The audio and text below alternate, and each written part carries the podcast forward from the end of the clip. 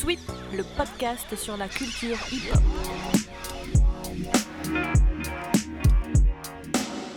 Yo yo yo, Jeanne Gallois, et qui est la première personne qui a une page Wikipédia qu'on interviewe. Comment tu vas? Ah, pardon, je m'y attendais pas. Eh bah, du coup, c'est un honneur. Et bah, je vais bien. Je vais très bien. Cool. Avoue que c'est toi qui l'as créé ta page en fait. Et non, même pas. Non, non, c'est même pas moi qui l'ai créé. Et en plus, pour la petite histoire, euh, comment j'ai découvert qu'il y avait une page Wikipédia, quelqu'un me l'a envoyé ou quelque chose comme ça. Et il y avait pas mal de choses qui étaient euh, erronées sur cette page parce que je, n'importe qui peut en fait créer la page sur n'importe qui. Enfin, donc je sais pas qui l'a créé. Donc euh, ça a été un, une enquête euh, de plusieurs jours pour trouver la personne qui a créé la page, pour lui donner les bonnes informations à corriger, pour lui donner. Enfin bref, du coup c'est c'est assez étonnant comme donc, fonctionnement. maintenant c'est les bonnes c'est les bonnes infos. Ton père est bien chef d'orchestre. Oui. oui, c'est les bonnes infos, oui, oui. Maintenant qu'on a- pas ce que c'était l'erreur, mais ça me, enfin, il y avait pas mal d'informations qui étaient. Ouais.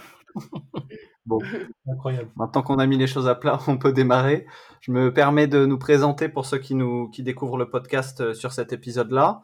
Donc je suis avec Mathis, moi c'est Noé, on fait partie de l'association Nextape et le podcast s'appelle Sweep, donc ça s'écrit S W E E P et on est présent sur les différentes plateformes de podcast, donc euh, Apple Podcast, Spotify, Deezer et YouTube. Donc euh, bienvenue à ceux qui nous rejoignent, plongez dans l'univers. et, euh, et si, les, si cet épisode vous plaît, n'hésitez pas à aller voir euh, les épisodes d'avant. Voilà. On est très content de te recevoir, Jeanne. La merci. dernière fois que je t'ai croisé, qu'on a parlé en vrai, je crois qu'une des dernières choses que tu me disais, c'était que peut-être qu'un jour tu arrêterais de faire des créations artistiques et qu'à la place, tu écrirais des livres. Oui, c'est vrai. Ouais, ouais, T'en ouais. es, t'en es où de ces idées-là? Ah, c'est encore un peu là. Ouais, ouais, c'est encore un peu là. Je fais un peu les deux en même temps, là, en ce moment. à la fois les créations, les tournées, et à la fois aussi ce travail plus d'ouvrage un peu plus littéraire. Euh, donc, disons que je suis dans une phase où les choses se- s'entrecroisent, et peut-être que ça va durer comme ça un certain nombre d'années. Mais euh, ce qui est sûr, c'est que je ne créerai pas jusqu'à la fin de ma vie. Ça, je pense qu'il y a eu un début et il y aura une fin comme toute chose et, et c'est très bien comme ça aussi. T'écris des livres sur quoi? Alors là, en ce moment, c'est un livre, euh, je dirais, c'est un essai philosophique, si je puis dire, sur euh, la condition humaine, voilà, au XXIe siècle. Et sur le rapport à la spiritualité aussi au XXIe siècle. Qu'est-ce que la spiritualité aujourd'hui? Euh, Comment elle se concrétise Qu'est-ce qu'elle signifie Euh, Voilà, est-ce qu'elle existe encore ou pas? C'est un peu tout ça qui me, qui me questionne. Mm. Si tu le permets, avant de faire une petite plongée dans les différentes choses que tu fais, on peut peut-être euh, démarrer par le commencement et, et savoir un petit peu qui tu es et, et- et ton parcours. Est-ce que dans un premier temps, tu peux te présenter en quelques mots? Oui, en quelques mots, euh, eh ben, écoutez, je suis danseuse et chorégraphe, euh, vraiment issue de la culture hip-hop de base, c'est-à-dire que ma danse, ma technique, elle est 100% hip-hop. J'ai aucune autre euh, technique que celle-là, parce que c'est par les portes du hip-hop que je suis rentrée dans la danse. Et pour faire très bref, en quelques mots, aujourd'hui, je m'intéresse essentiellement à, à la recherche dans la danse en général, dans l'écriture chorégraphique en général. Donc je me suis un peu euh, émancipée des codes du hip-hop, comme on peut, comme on peut le, voir d'habitude. Mais euh, voilà, ce que je fais aujourd'hui, c'est euh, simplement essayer sur chaque création d'apporter quelque chose de nouveau sur ce que c'est qu'un- qu'une conception chorégraphique. Et au-delà de tout ça, sur ce que c'est qu'être humain avant tout, un humain qui s'exprime sur, un- sur un plateau. Euh, c'est avant tout aussi ça le- le- la cible de chacune de mes créations, vraiment. Et pour euh, revenir du coup sur les tout débuts et sur le hip-hop, ça a été quoi ta porte d'entrée euh, sur les tout débuts? T'as découvert comment le hip-hop? Alors, j'ai découvert la danse complètement par hasard dans le Forum des Halles à Châtelet, à l'époque où c'était encore un spot, un spot de, de danseurs, vraiment pour ceux qui connaissent, euh, devant le UGC en bas là. Et euh, je suis, comment dire ça, je suis, je suis restée bouche bée devant, euh, déjà devant cette liberté énorme qu'avaient ces gens d'exprimer leur art comme ça, en posant leur sac dans un coin et en dansant, en mettant du son et, et juste en kiffant, vraiment. Euh, libérés de, tout, de toutes les institutions, libérés de tous les cadres. euh, déjà, j'étais fascinée par cette, euh, force-là et surtout les capacités qu'avait un corps de rentrer dans des dimensions physiques qui sont paranormales. J'étais restée complètement aussi subjuguée devant, ça. Pour moi, c'était des extraterrestres qui dansaient. Et j'avais toujours eu cette envie de danser depuis toute petite, mais qui avait été refoulée parce que dans la famille dans laquelle j'ai grandi, euh, il n'y avait pas du tout de place pour ça. Et je faisais beaucoup de musique euh, à haut niveau en conservatoire, donc euh, j'avais pas le temps aussi de faire autre chose que de la musique. Enfin, je, je travaillais énormément pour ça. Et, donc, j'ai rencontré la, danse comme ça, dans ce forum des Halles, en croisant ces danseurs, et ça a été le coup de foudre. Et je me suis dit, mais c'est ça, c'est ça que je cherche, c'est ça que je veux faire.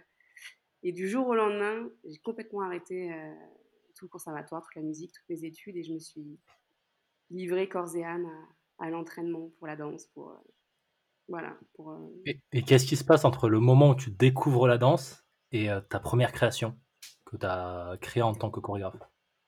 Alors, la première création en tant que chorégraphe, parce qu'il y a eu d'autres créations que j'ai faites avant en tant qu'interprète. Mais là, ta Mhm. question, c'est vraiment en tant que chorégraphe. Ouais. c'est que- Qu'est-ce qui se passe entre ces deux moments-là? Alors, il se passe beaucoup de choses, effectivement. Euh, D'abord, il se passe que donc, je suis ado, hein, j'ai 15 ans ce, ce jour-là, quand j'ai découvert la danse hip-hop.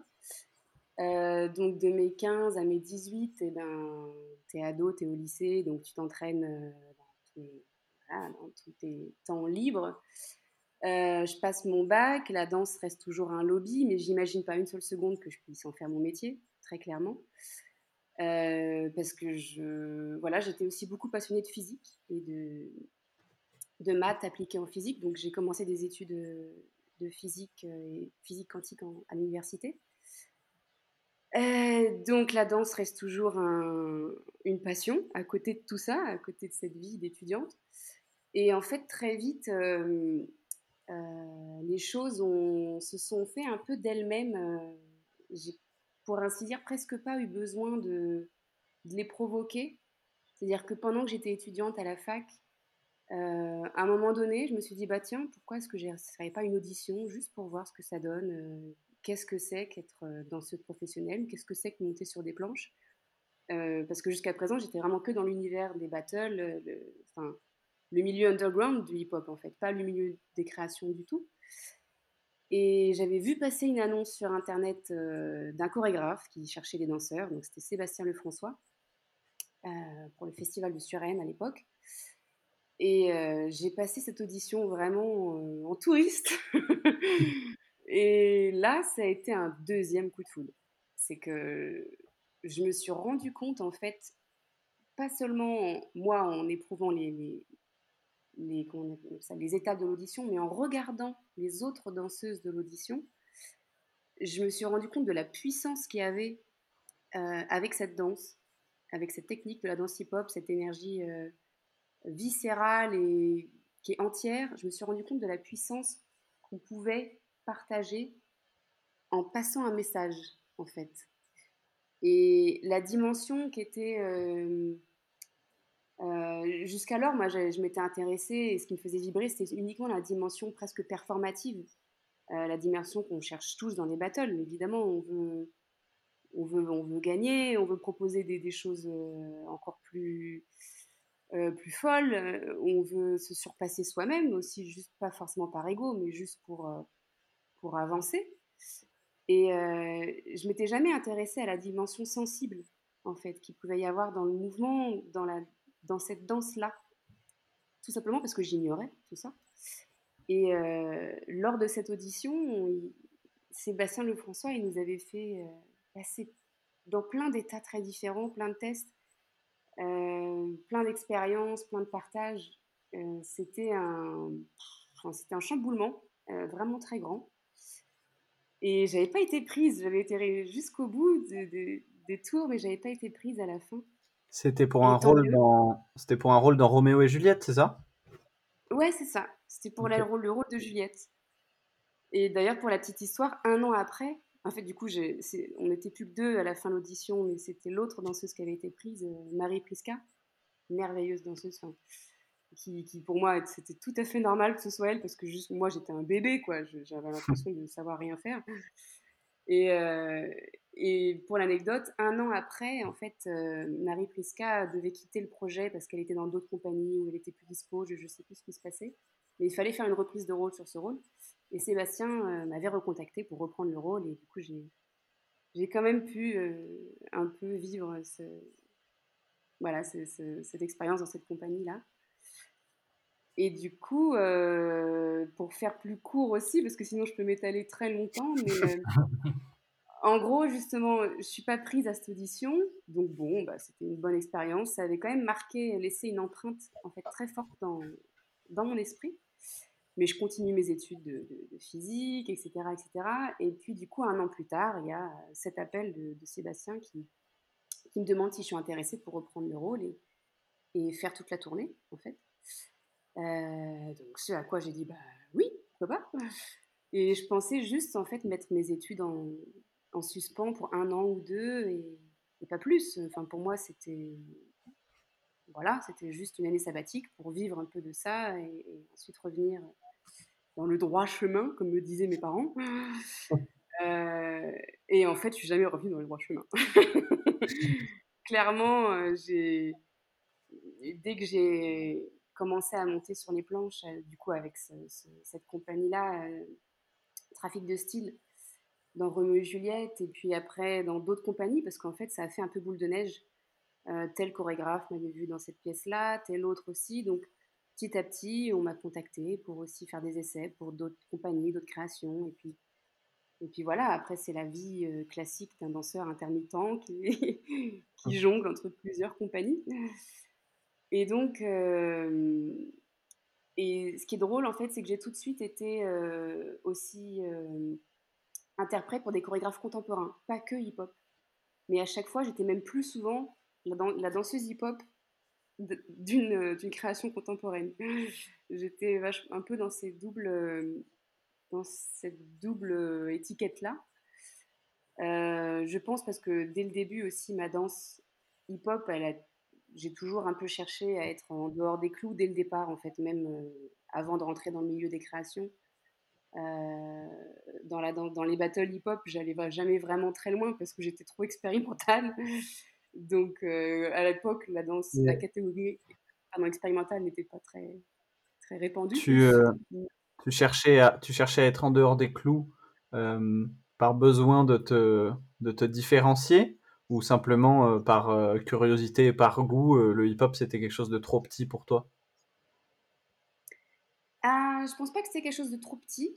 Je, j'admire, comment dire, je suis fascinée par ceux qui sont puristes, les, les, les, puristes dans chaque catégorie. Je trouve ça d'une puissance magnifique et très importante. Mais non, naturellement, en fait, j'avais besoin de juste euh, être curieuse, de chercher de nouvelles choses, tout en imprégnant de ce qui existe déjà. Donc sans prétendre euh, inventer une nouvelle danse. Mais euh, j'étais plus... C'est dur à expliquer. Je pense que là, il faudrait faire un scan, une analyse psychologique de, mon, de ma nature même. Mais tout en m'identifiant fortement à l'esprit hip-hop, ce qui me faisait le plus vibrer, c'était d'être dans des choses euh, un peu nouvelles. Donc dès le départ, j'étais déjà un peu le vilain petit canard. Et, euh, et du coup, euh, l'univers contemporain, en fait, ça a été quelque part ce qui correspondait exactement à ce que je cherchais. Parce qu'on prône vachement ça. enfin, même le terme contemporain définit ça, définit le fait de casser toutes les règles pour en proposer des nouvelles tout le temps. d'être constamment dans le renouvellement euh, de ce qu'on pense savoir faire, de re-questionner à chaque fois aussi toutes les choses qu'on pense acquises. Et je trouve que c'est ça qui, en tout cas, me, me correspond mieux. Et, et, voilà, après, tout, tout est important. C'est important d'avoir des puristes qui sont bien là et qui nous rappellent aussi quelles sont les, les, vraies bases, les fondamentaux, les bases, même, enfin, tous les pas, les steps. C'est, ça reste une vraie, euh, une vraie sagesse. Mais euh, voilà, je pense qu'il faut un peu de tout dans un monde pour être heureux. Euh, et, voilà. ok. Donc de fil en aiguille, t'enchaînes euh, différents, différentes compagnies. Et en 2012, tu te dis, pour des raisons que tu vas nous expliquer, peut-être qu'il faudrait que je crée ma compagnie. Oui, alors ça s'est pas fait tout de suite comme ça. Je me suis d'abord dit, peut-être qu'il faudrait que je crée euh, quelque chose qui, qui, qui comment dire, euh, qui me correspond vraiment moi véritablement. Je voulais juste euh, en fait faire le bilan de, de toutes les expériences que j'ai eues avec différents chorégraphes. Quelque part, j'avais l'impression de ne plus savoir vraiment qui j'étais. Le mmh. fait d'avoir dansé sous la gestuelle d'un tel, sous la gestuelle d'un autre, sous la direction d'un tel. En fait, tu cumules une expérience énorme et si tu fais pas un peu le point, un peu le bilan, une synthèse de tout ça, tu peux vite te perdre. Et j'étais un peu à cet endroit-là, en fait. Euh, je savais pas trop voilà, qui j'étais artistiquement. Et donc, ce qui fait que je me suis enfermée pendant trois semaines dans un studio, à Suresnes d'ailleurs. Euh, le théâtre de Suresnes m'avait euh, donné accès à un studio pendant trois semaines. Enfermée, c'est-à-dire? Enfermée, enfin, je me suis pas enfermée littéralement jour et nuit, mais Genre le soir, tu rentrais chez toi à manger quand même, quoi. Oui, oui, oui, je dormais pas là-bas. Non, parce que te connaissant, te connaissant un petit peu, ça ne m'aurait pas complètement étonné. C'est pour ça que je demande une précision. Ah oui. c'est vrai que bah, ça c'est un autre type de recherche, mais oui, enfin, j'aime bien en fait m'isoler, vraiment. Je ressens souvent ce besoin-là. Et euh, à cette époque-là, euh, donc je m'étais euh, en fait voilà, je m'étais fait une résidence toute seule pendant trois semaines en studio. Donc, du matin toute seule, toute seule, c'est-à-dire que tu n'as même pas de regard extérieur ou d'amis qui viennent euh, apporter un œil sur ce que tu es en train de faire? Ah non, ah oui, non, impossible. Ok, ok. impossible, vraiment impossible. Pourquoi? Impossible? Parce que dès lors qu'il y a quelqu'un qui est là, même avec toute sa bienveillance, ou même si c'est un, un, vrai pote, quelqu'un de familier, c'est quand même une perturbation extérieure qui, peut te, simplement t'éloigner de ta réelle nature, en fait. T'éloigner de tout ce dont euh, euh, t'as pas envie de voir. Tu vois, on a tous hein, des, grands démons à l'intérieur de soi qu'on n'a pas forcément envie de faire face. Et la seule solution pour vraiment les travailler et en faire quelque chose, c'est de se mettre face à un miroir.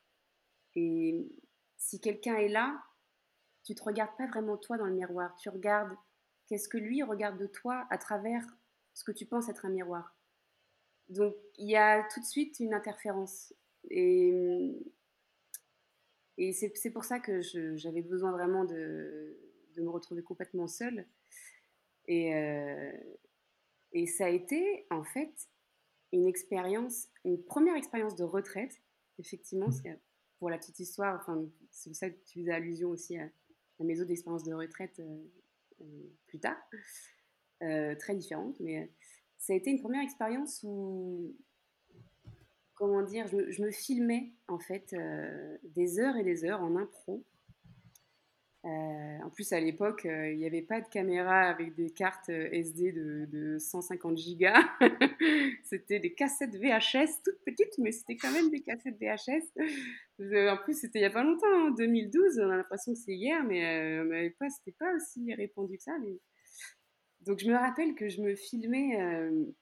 ben voilà, j'avais acheté plein de cassettes et, et, je me filmais des heures et des heures. Et après, je regardais. En fait, je passais des heures le soir en rentrant à visionner tous ces toutes ces impros. Euh, et j'ai vidé mon sac, en fait, pendant. Ça a duré, je pense, cinq jours entiers d'impro. De, de, où je partais dans des délires complètement, complètement fous. Des fois, il n'y avait rien qui sortait, mais des fois plein de trucs, des fois trop. Et en fait, c'était tellement fort ce que je vivais que j'ai voulu en faire une petite pièce, au moins un travail d'écriture. Et à cette époque-là de ma vie, je vivais aussi quelque chose d'assez difficile dans ma famille, notamment avec mes parents par rapport au fait que j'ai arrêté les études pour la danse. C'était c'était un calvaire à la maison à chaque fois parce que j'étais pointée du doigt comme, comme, comme étant complètement. enfin, je sais pas comment dire. comme étant un gâchis, quoi, que j'allais rater ma vie, que j'avais tout pour réussir, tout pour devenir chercheuse en physique-chimie, enfin, il n'y a pas de. ou tout pour devenir musicienne et que je suis celle qui envoie tout en l'air. Enfin, il y avait vraiment une période très difficile avec ma famille. C'est étrange parce que ton père il était quand même chef d'orchestre. Donc il aurait pu te comprendre d'un certain côté, non? Ben ouais, mais non. euh, vraiment, euh, dans le milieu de la musique classique euh, et même la musique contemporaine, c'est un... il s'intéresse pas vraiment à ce qui se passe. Euh, enfin, il, je fais une généralité, c'est très mauvais, c'est pas. Lui, mon père en tout cas, s'intéressait pas vraiment à ce qui se passe dans la danse et à toute la toute la vie qu'il peut y avoir dans ce milieu-là. Euh, pour lui, c'est euh, tes danseurs, ben, tu vas galérer toute ta vie. Quoi. Tu oui, tu vas peut-être avoir un petit peu d'intermittence du spectacle, mais euh, c'est si t'es pas danseuse à l'Opéra de Paris, t'es rien en fait, parce qu'il simplement il n'avait pas la connaissance de tout, toutes les compagnies qui tournent, tous les danseurs qui vivent très bien de ça, enfin tout ce qui se passait.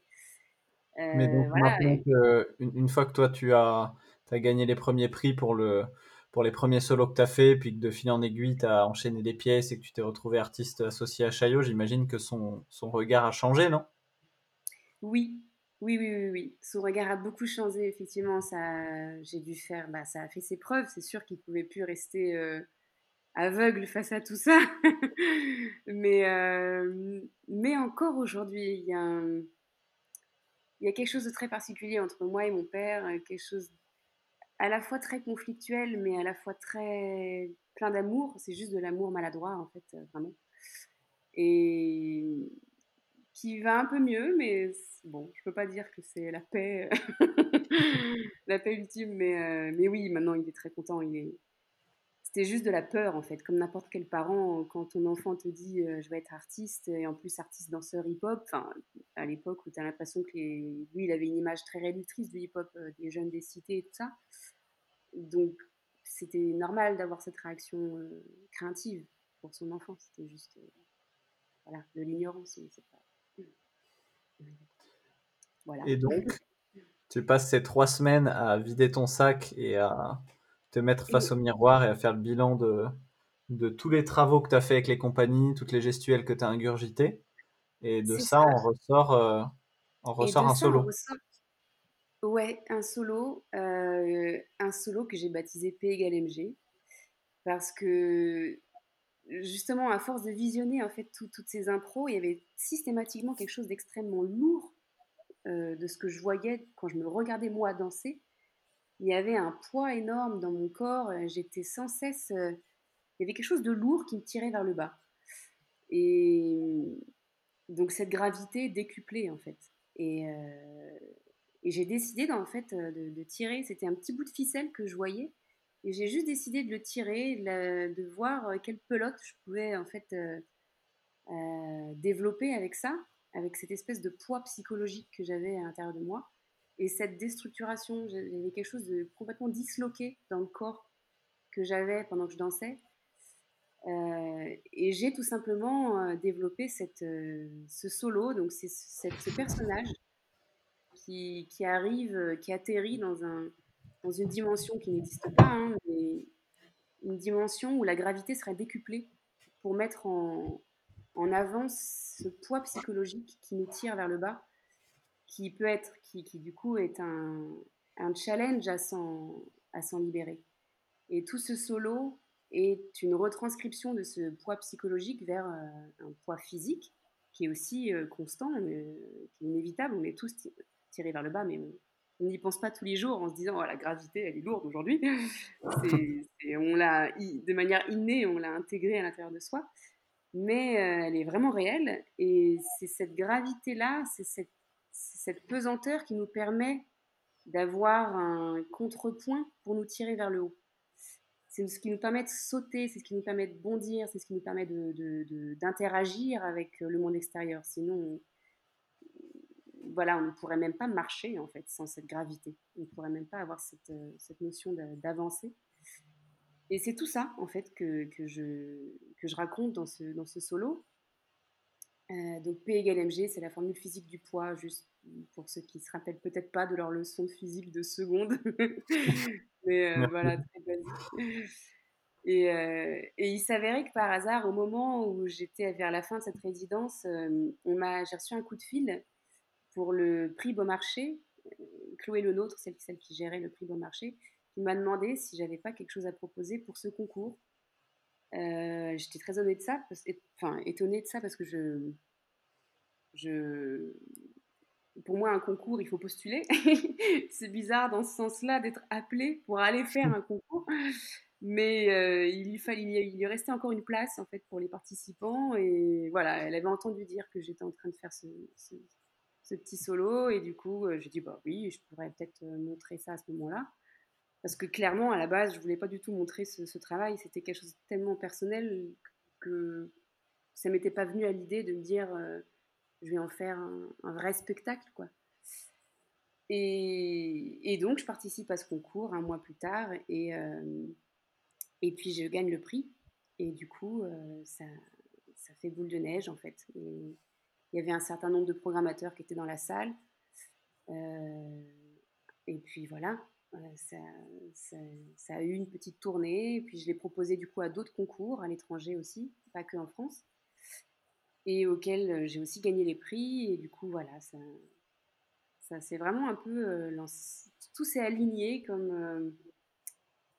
un peu, j'ai envie de pas dire par magie, c'est trop féerique de dire ça comme ça, mais il y a quand même quelque chose qui m'a un peu dépassé, si je puis dire. C'est vrai. Mais c'est marrant parce que du coup, quand tu t'enfermes ces trois semaines-là, j'imagine que tu n'as aucun objectif particulier. Tu t'étais pas dit, il faut que j'en sorte avec euh, une production particulière, un solo, quelque chose? Non, j'avais juste l'objectif d'aller mieux, moi, psychologiquement. juste, enfin, pas d'aller mieux, c'est pas que j'allais mal, j'étais pas euh, au bord du suicide, hein.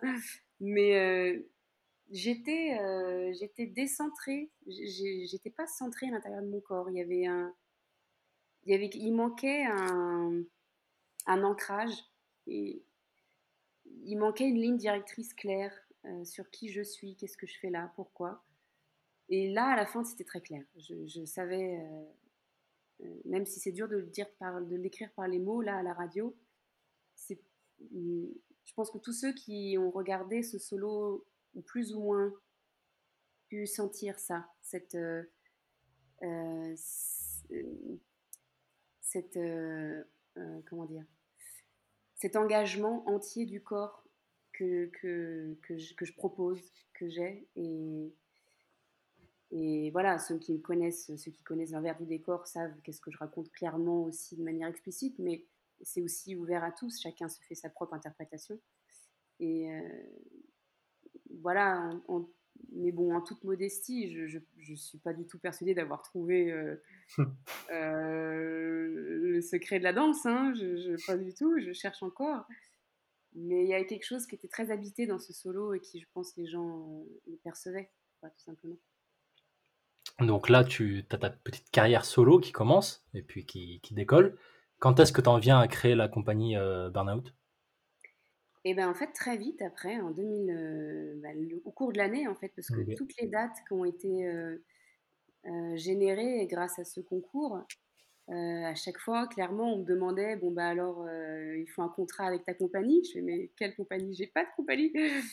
Et ben il faut un contrat avec quelque chose. Donc clairement bah tu t'intéresses à la dimension plus administrative de qu'est-ce que c'est qu'une compagnie juste pour pouvoir faire tes dates, parce que sinon tu n'es pas programmé. Enfin, il faut bien qu'il y ait une structure qui supporte en fait euh, tout ça, parce que ça génère une économie et quelque chose. Et du coup, euh, bah, ça a été très vite, en fait, créer une compagnie, c'est euh, un dossier que tu envoies à la préfecture et hop, ça y est, ta compagnie, elle est créée. Mais clairement, au début, ça avait un peu rien dire, parce que ma compagnie, c'était moi toute seule, quoi. Donc, euh, oui, ma compagnie, je l'ai créée en 2000, du coup, fin 2012, début 2013. Mais pendant longtemps, j'étais toute seule à, à, faire, à faire marcher toute la, toute, la, toute la petite maison.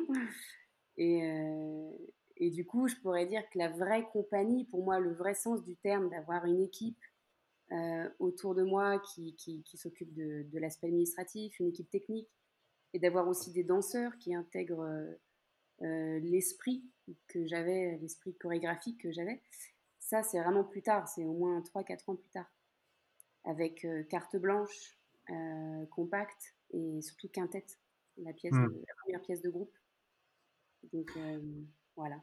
Mmh tu parles souvent de, de recherche, euh, que ce soit quand, quand tu as démarré ton premier solo euh, sans savoir que tu le démarrais, du coup, mais même dans chaque pièce, euh, tu disais au début de l'interview que c'est comme si tu entreprenais une recherche sur un nouveau champ de ce que c'est que bouger, ce que c'est que d'être humain.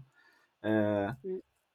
ce, le, le, métier de le métier d'artiste de manière générale, mais et notamment celui de de, de chorégraphe, je trouve que c'est un métier qui est souvent dur à expliquer aux gens qui, qui ne pratiquent pas d'art parce que c'est abstrait et que tu utilises le terme recherche, je me dis que c'est peut-être un bon axe pour l'expliquer parce que en science, c'est évident de, de demander des subventions et d'expliquer aux gens pourquoi on recherche des choses. En science, on fait une recherche pour trouver un vaccin, pour découvrir euh, une nouvelle planète, pour euh, étendre notre champ de connaissances et que peut-être ça nous serve, ou en tout cas que ça, que ça euh, réponde à une certaine curiosité.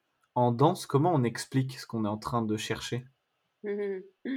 Ah, C'est une très bonne question. Euh, en danse, comment on explique ce qu'on est en train de chercher? Euh... ben, Moi, si tu veux, tu vois, comme je disais, je m'intéresse à exprimer ce que c'est qu'être humain de manière générale. Tous les artistes font ça, clairement, c'est pas moi, moi, mais tout, toutes les formes d'art euh, s'intéressent à ça, c'est le propre de l'homme. Et comment est-ce que je cherche à travers la danse? C'est simplement que, du coup, je m'intéresse à des états de corps dans le but d'exprimer une, émotion, un aspect de l'être humain. En général, l'aspect très contradictoire de l'être humain, qui est pour moi la racine de toutes les souffrances. C'est le grand paradoxe de notre, notre esprit. Mais je m'intéresse à des états de corps qui pourraient se rapprocher le plus possible, de manière le plus sensible, à, euh, à cette notion. Et du coup... Euh, je vais, je vais être embêtant, pardon. Je vais être embêtant et tatillon. C'est quoi un état de corps? Ah oui, ah oui, mais c'est vrai que tu fais très bien de me poser ces questions, effectivement.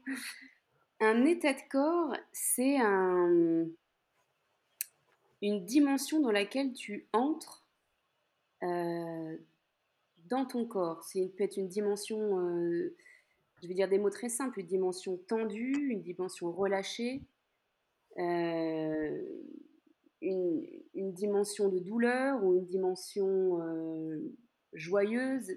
Là, je prends vraiment de manière très simple des extrêmes. Un état de corps, ça peut être un état de corps complètement, euh, complètement disloqué, un état de corps par contre complètement aligné. C'est simplement une façon, une énergie qui circule dans ton corps et qui, regardée de l'extérieur, du coup observée par un spectateur, qui pourrait signifier quelque chose. Après, c'est vrai que je trouve que c'est toute la force et la faiblesse de la danse, c'est que la danse est un vocabulaire qui est abstrait. On est dans l'abstraction, clairement.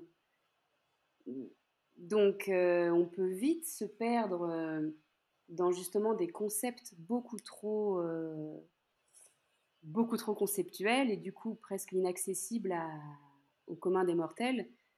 Tout comme on peut vite aussi trouver le geste juste le geste très simple euh, qui va non seulement détenir une beauté euh, en tant que tel, parce qu'un geste peut aussi être accepté euh, pour celui qui regarde de la danse juste parce qu'il est beau. Mais euh, moi, je trouve, quand il a en plus une dimension significative, s'il a un sens puissant, je trouve qu'il est encore plus beau, encore plus, plus percutant. Et ça, c'est ça un état de corps. C'est ça, c'est, comment dire, c'est un, c'est en tant que danseur proposer une danse qui, qui est fondamentalement euh, vécue, qui, a une, qui est chargée d'une émotion, qui est chargée d'une âme, plus qu'une euh, simple danse esthétique euh, qui serait presque vide d'une âme, en fait, qui serait presque... Ben, qu'une machine pourrait presque mieux faire que nous, je dirais. Hein, et, et voilà, je pense que si je peux faire très simple, un état de corps, c'est ça. Après, moi, je le. En fait, euh, tous les êtres humains ont des états de corps. Les émotions, euh, c'est clairement l'état de corps suprême. C'est le point de rencontre entre euh, le mental et le corps. C'est ça, l'émotion se traduit par ça pour moi. Donc ensuite, le danseur est simplement celui qui conscientise ça et qui en crée, qui en fait une danse, tout simplement. Je crois que c'est assez clair. Oui, ça va. et du coup, la recherche, c'est chercher des nouveaux états de corps, c'est chercher des nouveaux cocktails d'états de corps, euh, des nouvelles manières de les utiliser. C'est ça que tu fais quand tu passes du temps dans une salle pour, euh, pour faire une nouvelle pièce? Oui, exactement. C'est très simplement ça. Ouais. La recherche de euh, nouveaux. Mm. Et par exemple, dans, euh, dans Reverse, par exemple, c'est quoi les états de corps, par exemple, que tu recherches? Ah, Très bonne question. Alors après, chaque création est particulière. Chaque création a son... Je me mets un, un enjeu différent dans chacune des créations parce que mon envie est différente ou, je sais pas, mon émotion du moment est différente. Mais euh, du coup, l'état de corps dans Reverse, c'est une contrainte euh, technique qui amène à montrer une facette absurde de l'humain. C'est-à-dire que dans Reverse, j'avais simplement envie de montrer à quel point, euh, euh, à quel point quand on, dans nos sociétés aujourd'hui, quand on suit trop proprement le petit bonhomme de chemin qu'on nous propose, on finit par être dans un monde qui est dénué de sens. On finit par être dans son système de métro, boulot, dodo, euh, par euh, voilà, d'être euh, complètement consensuel, d'être et, on finit par s'éloigner complètement de, de, ce qui nous allume nous en tant qu'êtres humains et, du véritable sens de la vie en fait de, qu'est-ce que c'est que, l'altruisme, qu'est-ce que c'est que,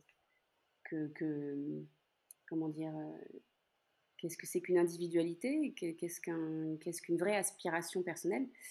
Et, le concept par lequel j'ai voulu prendre, enfin l'angle de vue que j'ai voulu prendre pour parler de ça, c'est simplement imaginer des corps, des danseurs qui ont le crâne, euh, la tête constamment en, contact avec le sol tout au long de la pièce. Donc des corps renversés avec un joug très puissant, quelque chose qui aplatit, qui écrase euh, c'est très premier degré en fait, hein, et je, l'assume complètement. Euh, donc l'état de corps que, que j'ai eu envie de faire traverser, c'est un, état presque absurde. On, jamais on reste euh, la joue collée contre le, contre le sol tout au long d'une journée, jamais même. Enfin, on, a tellement de dignité qu'on se tient debout et droit parce que c'est notre ego qui veut ça. Mais, euh, mais voilà, du coup, euh, dans River, c'est ça que j'avais envie de développer. Vraiment, et ça a amené, en fait, voilà, cette simple idée amène, en fait, une déclinaison presque immense de, gestuels possibles à proposer, de techniques euh, à, développer, à trouver, pour pouvoir répondre à cette, à cette contrainte-là. Et ça, c'est la création chorégraphique. C'est que mmh on est tout de suite obligé de, de c'est presque une stimulation cognitive. On est obligé d'aller dans cette, d'aller trouver des solutions autres que le confort habituel. Et, juste pour aller au bout du bout de ma question, donc chercher c'est ça, mais pour reprendre la comparaison avec un, scientifique qui va chercher un vaccin, euh, est-ce qu'il y a une utilité pour euh, les gens? Euh, Est-ce qu'il y ait des artistes qui cherchent ces nouvelles choses? C'est encore une super question. oui, ben oui, franchement, oui. Moi, je suis, je, suis intimement convaincue qu'il y a une utilité l'utilité, elle est très simple, c'est d'essayer d'éveiller les consciences. Très simplement. Euh, plus que de proposer une expérience esthétique, parce qu'évidemment, on peut toujours aussi aller se dire, euh, je vais aller voir un spectacle de danse pour le kiff, et c'est tout à fait valable et tout à fait euh, noble aussi. Enfin, c'est avant tout le comment dire, proposer une pièce, enfin, aller voir un spectacle de danse, c'est aussi pour se réjouir de ce qui existe euh, dans la danse et se réjouir d'un beau moment. Mais pas que. Euh, ce serait trop beau, on serait, dans le meilleur des mondes, oui, mais euh, malheureusement, on est loin d'être dans le meilleur des mondes. Et pour moi, le rôle de l'artiste, il est de questionner, en fait, qu'est-ce que c'est que le progrès. Il est de questionner sur qui on est, qu'est-ce qu'on fait là, euh, oui, juste la notion de progrès, qu'est-ce que, que ça veut dire? Est-ce que, est que le progrès est dans cette avancée technologique ou est-ce que le progrès est plus dans, dans une avancée euh, philosophique et, et, et altruiste? Est-ce que voilà, une pièce chorégraphique, pour moi, euh, elle a une puissance énorme, c'est qu'on peut vraiment faire passer un message à travers ça. Euh, on a même ce devoir, je trouve, en tant qu'artiste, de pas forcément donner une morale dans, les spectacles qu'on propose, il y en a qui le font très bien aussi, mais euh, juste apporter un miroir sur le monde d'aujourd'hui, une facette de la société d'aujourd'hui, et qu'est-ce qu'on en tire? Est-ce que est-ce qu'on l'accepte ou est-ce qu'au contraire on essaye de l'améliorer? Et voilà, c'est tout simplement ça. En fait, souvent les gens, c'est ça aussi, ils acceptent ça euh, pour tout ce qui est l'univers cinématographique, pour les films, pour euh, tout ce qui est de l'ordre de l'image aussi, de la photographie. Mais pour ce qui est de la danse, beaucoup ont du mal à accepter d'avoir une pièce chorégraphique qui soit douloureuse. Ils veulent tout de suite, enfin, beaucoup veulent voir quelque chose de beau et il faut que ça les distrait, il faut que ce soit euh, performatif. Il y en a encore beaucoup qui ont cette, euh, cette, cette attente-là d'une pièce chorégraphique, mais je trouve que c'est un peu une erreur. Il faut attendre d'une pièce chorégraphique aussi qu'elle nous montre les, les, les déficiences de l'être humain. Et, et c'est pas forcément qu'une expérience belle, mais euh, c'est. Voilà. c'est mon simple, mon humble avis. et tu as l'impression de, de, réussir à le faire ou pas? Enfin, parce que moi, genre, euh, personnellement, à chaque fois que je suis allé voir un spectacle, je me suis jamais dit Ah là, là, a voulu me montrer euh, la déficience de l'être humain et de la société. Waouh, c'était chaud, tu vois. genre, je me suis plus dit, euh, je sais pas, ouais, c'était trop beau. Ou... Enfin, je reste quand même dans un truc genre juste, c'était de la danse, c'était beau, euh, j'ai kiffé les tableaux et tout ça, mais jamais genre je vais, euh, je vais me dire, ouais, c'était cette partie de notre société où elle a voulu retranscrire ce, cette chose chez les humains ou des trucs comme ça. Et est-ce que toi, tu as l'impression de réussir à le faire ou pas? Je pourrais pas dire que j'ai l'impression de réussir. Très honnêtement, en toute humilité, je, et c'est pour ça que je continue de créer encore, c'est que j'ai pas encore trouvé euh, ce, qui, ce qui me comblait, mais j'ai la prétention de chercher. Après, euh, euh, après tout est, comment dire, vraiment subjectif. Il y a une œuvre d'art, c'est ça aussi qui est, et une œuvre chorégraphique en particulier, nous, elle nous échappe, elle échappe complètement au créateur tant que, à partir du moment où elle est présentée devant un nombre de, un nombre de gens qui vont chacun l'interpréter à sa propre manière. C'est, c'est, ça pourrait faire référence à ce que je disais euh, depuis le début. la force et la faiblesse de la danse, c'est son abstraction.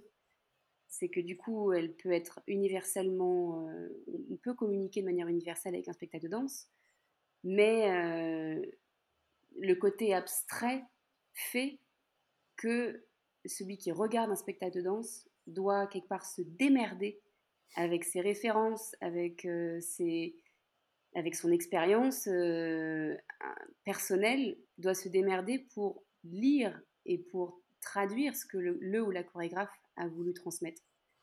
Ouais, pour traduire et aussi se, et aussi se laisser euh, transpercer aussi par un message qui, qui, qui, se passerait de mots. Et en plus, du coup, j'ai envie de te répondre à toi, Mathis, sur, moi aussi, j'ai rarement, euh, j'ai rarement ressenti des, des choses euh, qui allaient au-delà d'un goût esthétique quand j'allais voir des spectacles de danse.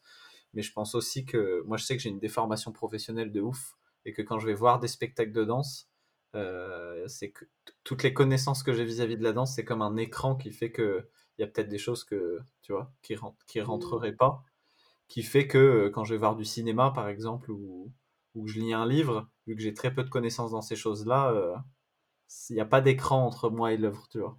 Je sais que dans la mmh. danse, euh, dans la danse, moi, ça a été rare que qu'il se passe ce rendez-vous-là avec une mmh. création de danse. Oui, bah, parce que oui, on a le.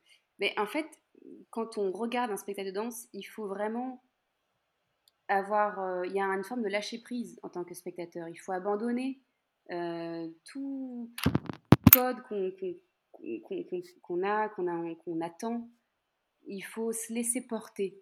Et ça demande une, c'est une forme de, d'exercice euh, presque spirituel aussi. Il faut mmh. essayer de lâcher voilà, ces, ces, identifications euh, habituelles et,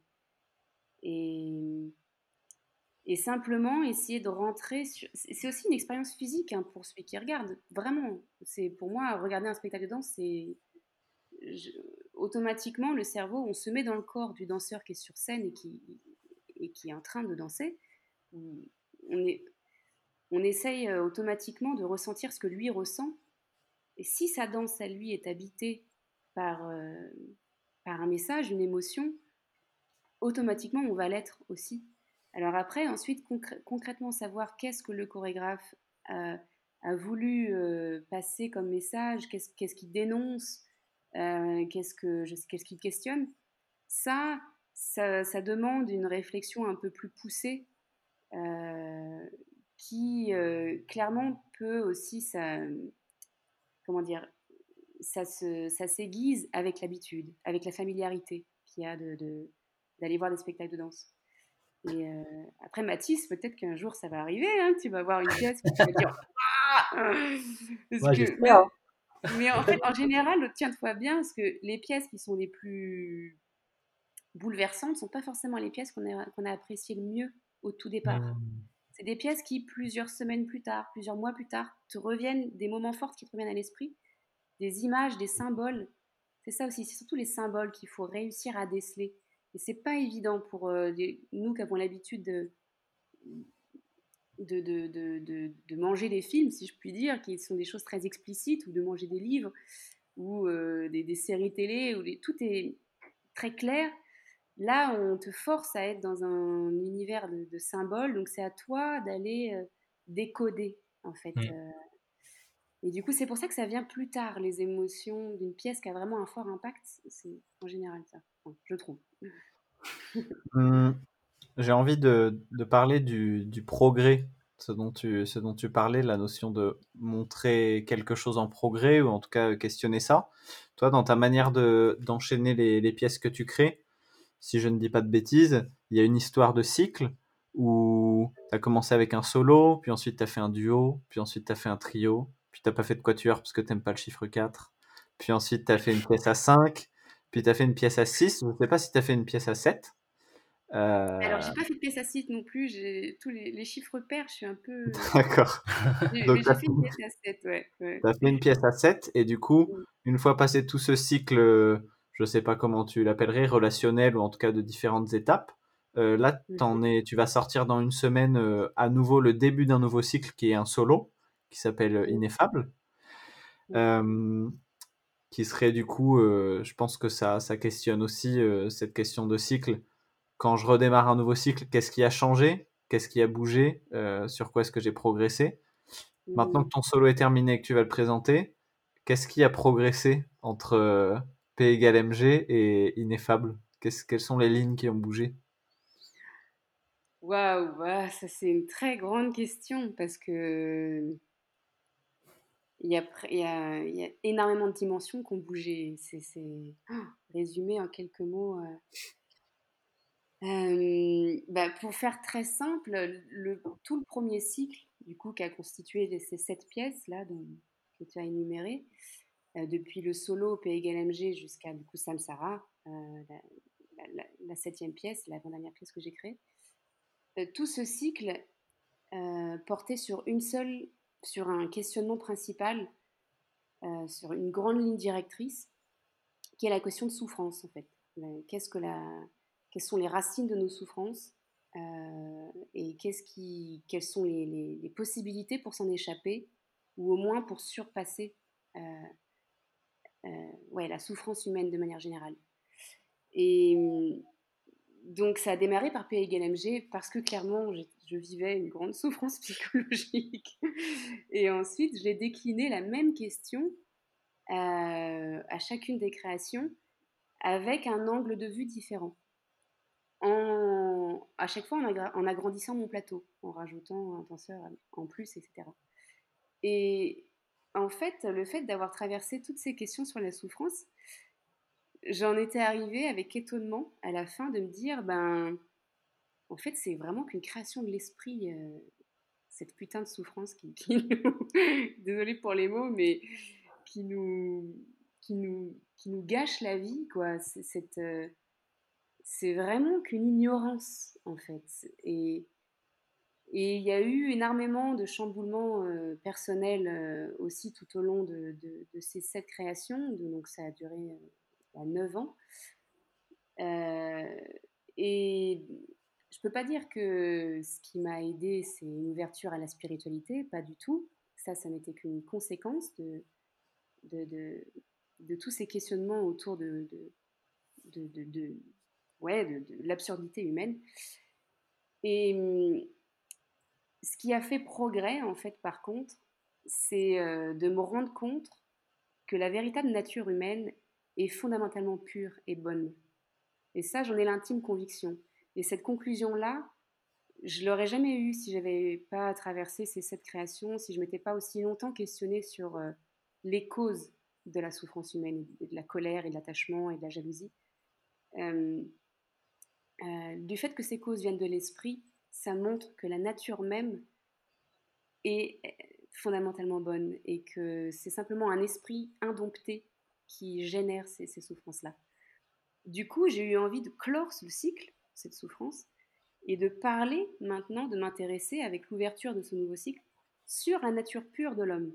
De, de, oui, de, on pourrait penser que, c'est euh, voilà, quelque chose d'un peu euh, idyllique ou utopique, mais euh, avant tout, maintenant, rappeler ça. Qu'est-ce qui nous allume en tant qu'être humain Qu'est-ce qui, euh, et, du coup, ce nouveau cycle s'intéresse à ça. ok. Voilà. Pour faire très simple. J'imagine qu'il y aurait beaucoup de choses à en dire. Mais euh, pour, pour avoir travaillé avec de plus en plus de personnes, et en plus en étant à chaque fois ou presque aussi sur le plateau avec les danseurs, donc ça veut dire que tu avais l'œil extérieur, mais tu vivais aussi des choses de l'intérieur et du coup, tu étais, dans des relations. Euh, les relations qu'on a entre danseurs, je trouve, quand on crée des pièces, c'est quand même des relations particulières. Ce sont des relations de corps, d'esprit et tout, souvent intenses et tout, la création. Donc, toi, tu dirigeais en plus les processus. C'est quoi qui est le plus dur dans la gestion d'une, d'une équipe pendant un processus de création? Hmm. Hmm. Je dirais que le plus dur, c'est de savoir maintenir les objectifs de départ. Vraiment. Les intentions de départ, de rester intègre avec vraiment l'intention initiale qui, qui t'a allumé en tant que chorégraphe pour monter un projet, diriger ses danseurs. En fait, très facilement, on peut avoir une énorme, comment dire, on peut avoir une énorme idée très claire au début. Et en fait, le fait de travailler avec d'autres danseurs, d'être dans l'improvisation au début, de, de prendre aussi les avis des uns et des autres, évidemment, c'est très important aussi de, tâter, de prendre des retours sur ce, des retours un peu extérieurs, etc. On peut vite en fait s'éloigner vraiment de, cette intuition première. Et je suis intimement convaincue, qu'en général, la première intuition est toujours la bonne. Euh, bon, ça, c'est pas moi qui l'ai inventé, hein, mais c'est juste que j'ai beau l'entendre, à force de l'expérimenter, c'est vrai. Très souvent, la première intuition, c'est vraiment la meilleure. Et le plus dur, c'est de maintenir ça, de maintenir ce cap et de pas trop euh, se perdre. Après, il y a plein d'autres choses qui sont difficiles aussi. C'est, à dire il y a dans, la, cette création, dans, dans, création chorégraphique, il y a le rapport humain qui est extrêmement important. C'est qu'on est là euh, tous, euh, on est une équipe euh, avec, voilà, avec son bagage personnel, avec ses hauts et ses bas, et comment fusionner une harmonie de groupe, comment essayer de générer aussi de la bienveillance continuellement sur chacune des étapes de la création, même s'il y a le stress qui monte, même s'il y a voilà, parfois de la fatigue aussi.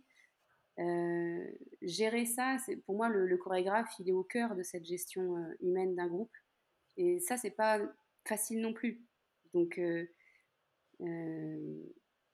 voilà, ça, demande de l'expérience, ça demande du, recul, du lâcher prise et, et de la sagesse. Et clairement, quand on est nous-mêmes aussi fatigués, épuisés, c'est c'est un challenge. Mais euh, voilà, ça reste aussi quelque chose de très bénéfique par contre. On apprend avec ça. Et j'avais une question par rapport au décor. Euh, c'est toi qui t'occupes du décor ou tu as une personne qui, dans ta compagnie qui s'occupe elle-même de tout ce qui est euh, de trouver un décor pour la pièce? Alors jusqu'à présent, j'ai très peu travaillé avec des décors parce que je trouvais que les corps eux-mêmes suffisaient sur un plateau.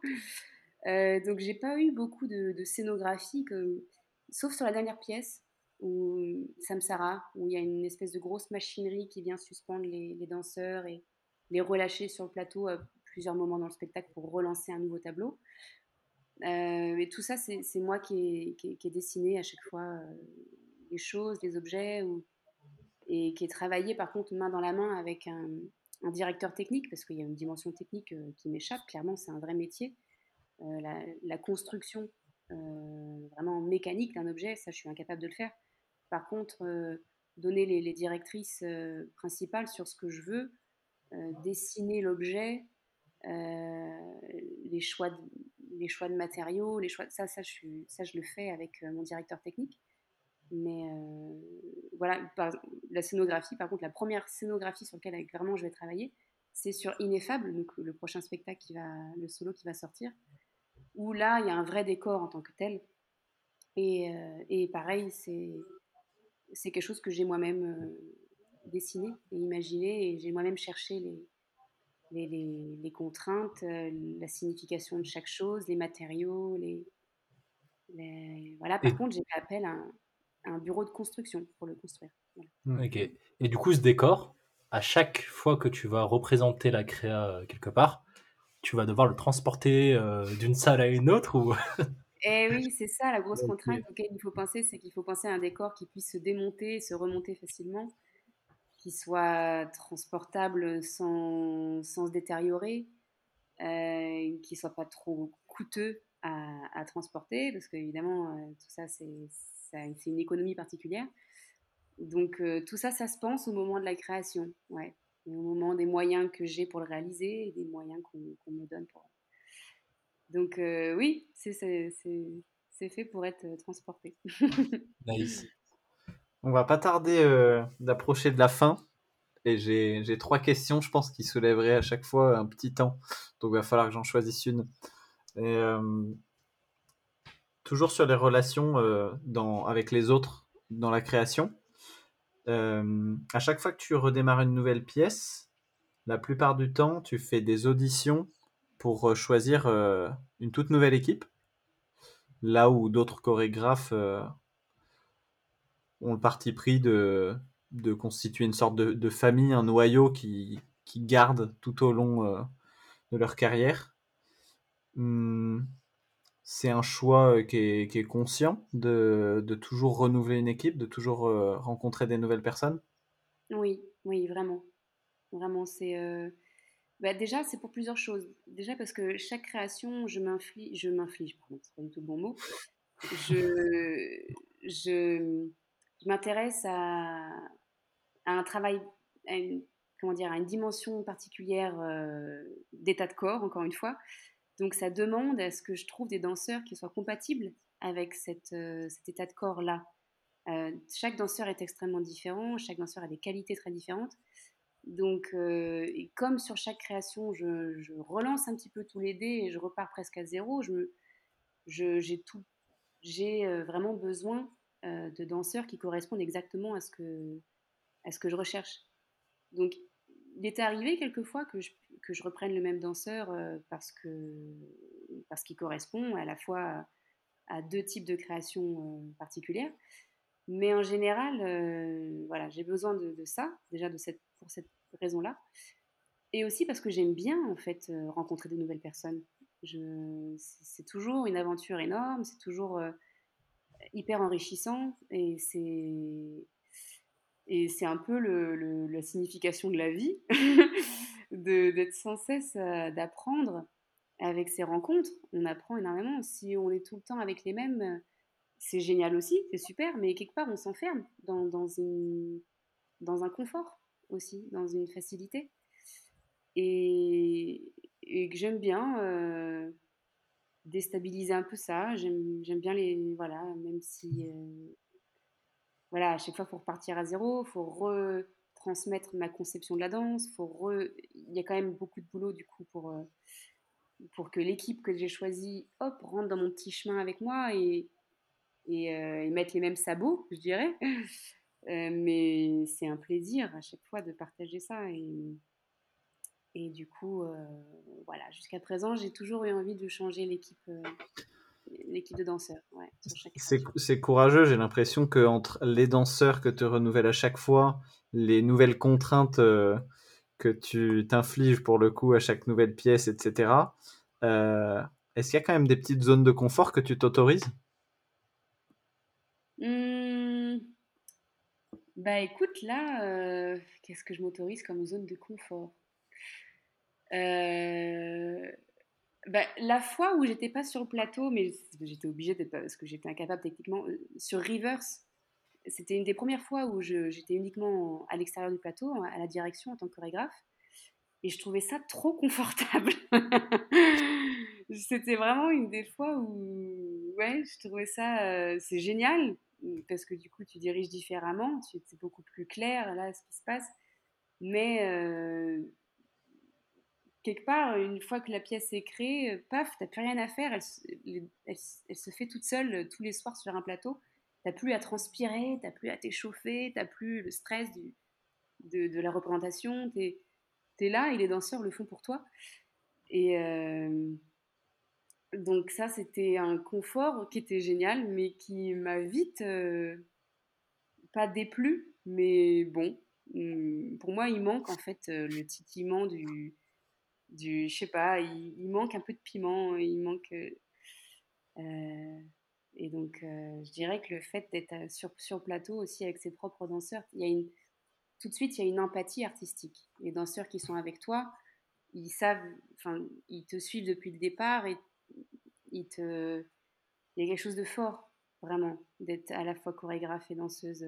C'est, c'est, oui, voilà. Après, la question du confort, quel confort je m'inflige mmh, mmh. Je pourrais, je sais pas, je ne sais pas trop répondre à cette question autrement que, que par ça. ça nous va. On arrive à la fin de l'interview. On a des petites questions rituelles à chaque fois euh, à la fin. Mmh Déjà, euh, Est-ce que tu aurais des, personnes que tu aimerais entendre dans ce podcast euh, qui ont un lien avec la culture hip-hop, des artistes de la culture hip-hop qui te paraissent mmh. appropriés? Je dirais direct Oxmo Puccino. Pour moi, ça reste une référence, mais un dieu, un dieu du rap. Si on peut encore le qualifier comme rappeur, mais je crois qu'il se qualifie encore comme rappeur. Euh, qui d'autre, qui d'autre, qui d'autre, qui d'autre? Dans les danseurs et danseuses Mufasa. Pas parce que ah. c'est une de mes meilleures. On l'a déjà interviewé. Ah, ça y est, ah, ah, je vais aller écouter, je vais aller écouter son podcast alors. Ouais, c'était bien en plus. Ah bah ça m'étonne pas, ça m'étonne pas. Euh, je sais pas, voilà. Euh, ouais. tout de suite. Oh, moi c'est bien. Hein. T'as mis la barre haute, mais. On verra s'il nous répond. ah, mais je suis sûre que vous pouvez l'atteindre. Hmm, à chaque fois, on demande à la personne précédente de, de, poser une question à la personne suivante. Du coup, avant toi, on avait Akasel2 qui est un rappeur, euh, qui est un rappeur nouvelle génération, mais qui est plutôt, euh, situe plutôt dans, dans, des styles old school, boom bap. Et donc c'est marrant, ça va complètement contraster avec euh, la couleur qu'a eu notre conversation, parce que lui, il a rien à voir avec le monde de la danse, il connaît très peu. Et sa question, en, sachant que tu étais une chorégraphe de danse et tout, euh, c'était, euh, il se demandait pourquoi le hip-hop était, ou en tout cas la danse était de moins en moins représentée dans les clips actuellement. Pourquoi on voyait de moins en moins de danseurs hip-hop dans les clips comparé mmh. Ah, pourquoi est-ce que la danse est de moins en moins dans les clips? Oh ah bah écoute, ça je sais pas. Peut-être parce qu'on a enfin considéré la danse hip-hop comme un, un, art à part entière et qu'on a arrêté de le mettre derrière un chanteur ou un rappeur comme, euh, comme décor. comme décor d'un clip, peut-être, voilà, on s'est intéressé maintenant à, la vraie force du hip-hop, la danse elle-même, quoi. Je suis d'accord. La, la personne qu'on reçoit après toi, donc on te l'a dit, c'est Sonia. Sonia ouais. Est-ce que euh, tu peux la décrire en trois mots? Puissante. Trois mots, donc alors ça fait déjà un mot. Euh, puissante. Deuxième mot, euh, touchante. En tout cas, dans la pièce que je, l'ai vue pour Anne Nguyen, j'ai été très touchée de sa présence. Et troisième mot pour Sonia. Mmh, ah, qu'est-ce que je pourrais être hein, comme troisième mot? Euh, Elle est tellement mimi, j'ai envie de dire mimi. On vient dire ça. Hein. Pour justement contraster avec sa puissance, quoi. Mmh. C'est ça euh, qui est, qui est, génial chez elle, c'est que tu la vois arriver, tu te dis pas qu'elle va popper comme une malade, et en fait, ça pop comme une malade. J'avoue. Et quelle question t'aimerais qu'on aborde avec elle? Quelle question euh, sur le, Justement sur le renouveau du popping. Est-ce que, est que depuis quelques années, elle, perçoit ça ou pas? Est-ce que euh, euh, le rapport à la musicalité, surtout au popping, parce qu'on danse de moins en moins dans les musiques funk maintenant en popping, ça se danse surtout sur l'électro, enfin la musique électro. voilà, le rapport à ça aussi, le rapport à la musicalité aujourd'hui dans le popping. Ok, ça sera fait. Nice. Super. Jeanne, merci beaucoup. ça faisait trop plaisir. Ben, cool. pareil. Merci bien. Et du coup, ben, on souhaite euh, bon courage aussi pour la sortie de l'Ineffable, ton, ton solo du deuxième cycle. Et on rappelle aux gens que s'ils veulent voir euh, et suivre ton travail, ben, ça s'appelle Compagnie Burnout et que tu as un site internet, il y a un Instagram et il y a un Facebook. Donc, euh, en tapant ça, euh, les gens devraient trouver. Bah, merci pour tout. Merci pour l'invitation. Avec, avec plaisir. ouais. Super agréable. Ciao. Ciao, à la prochaine. À plus.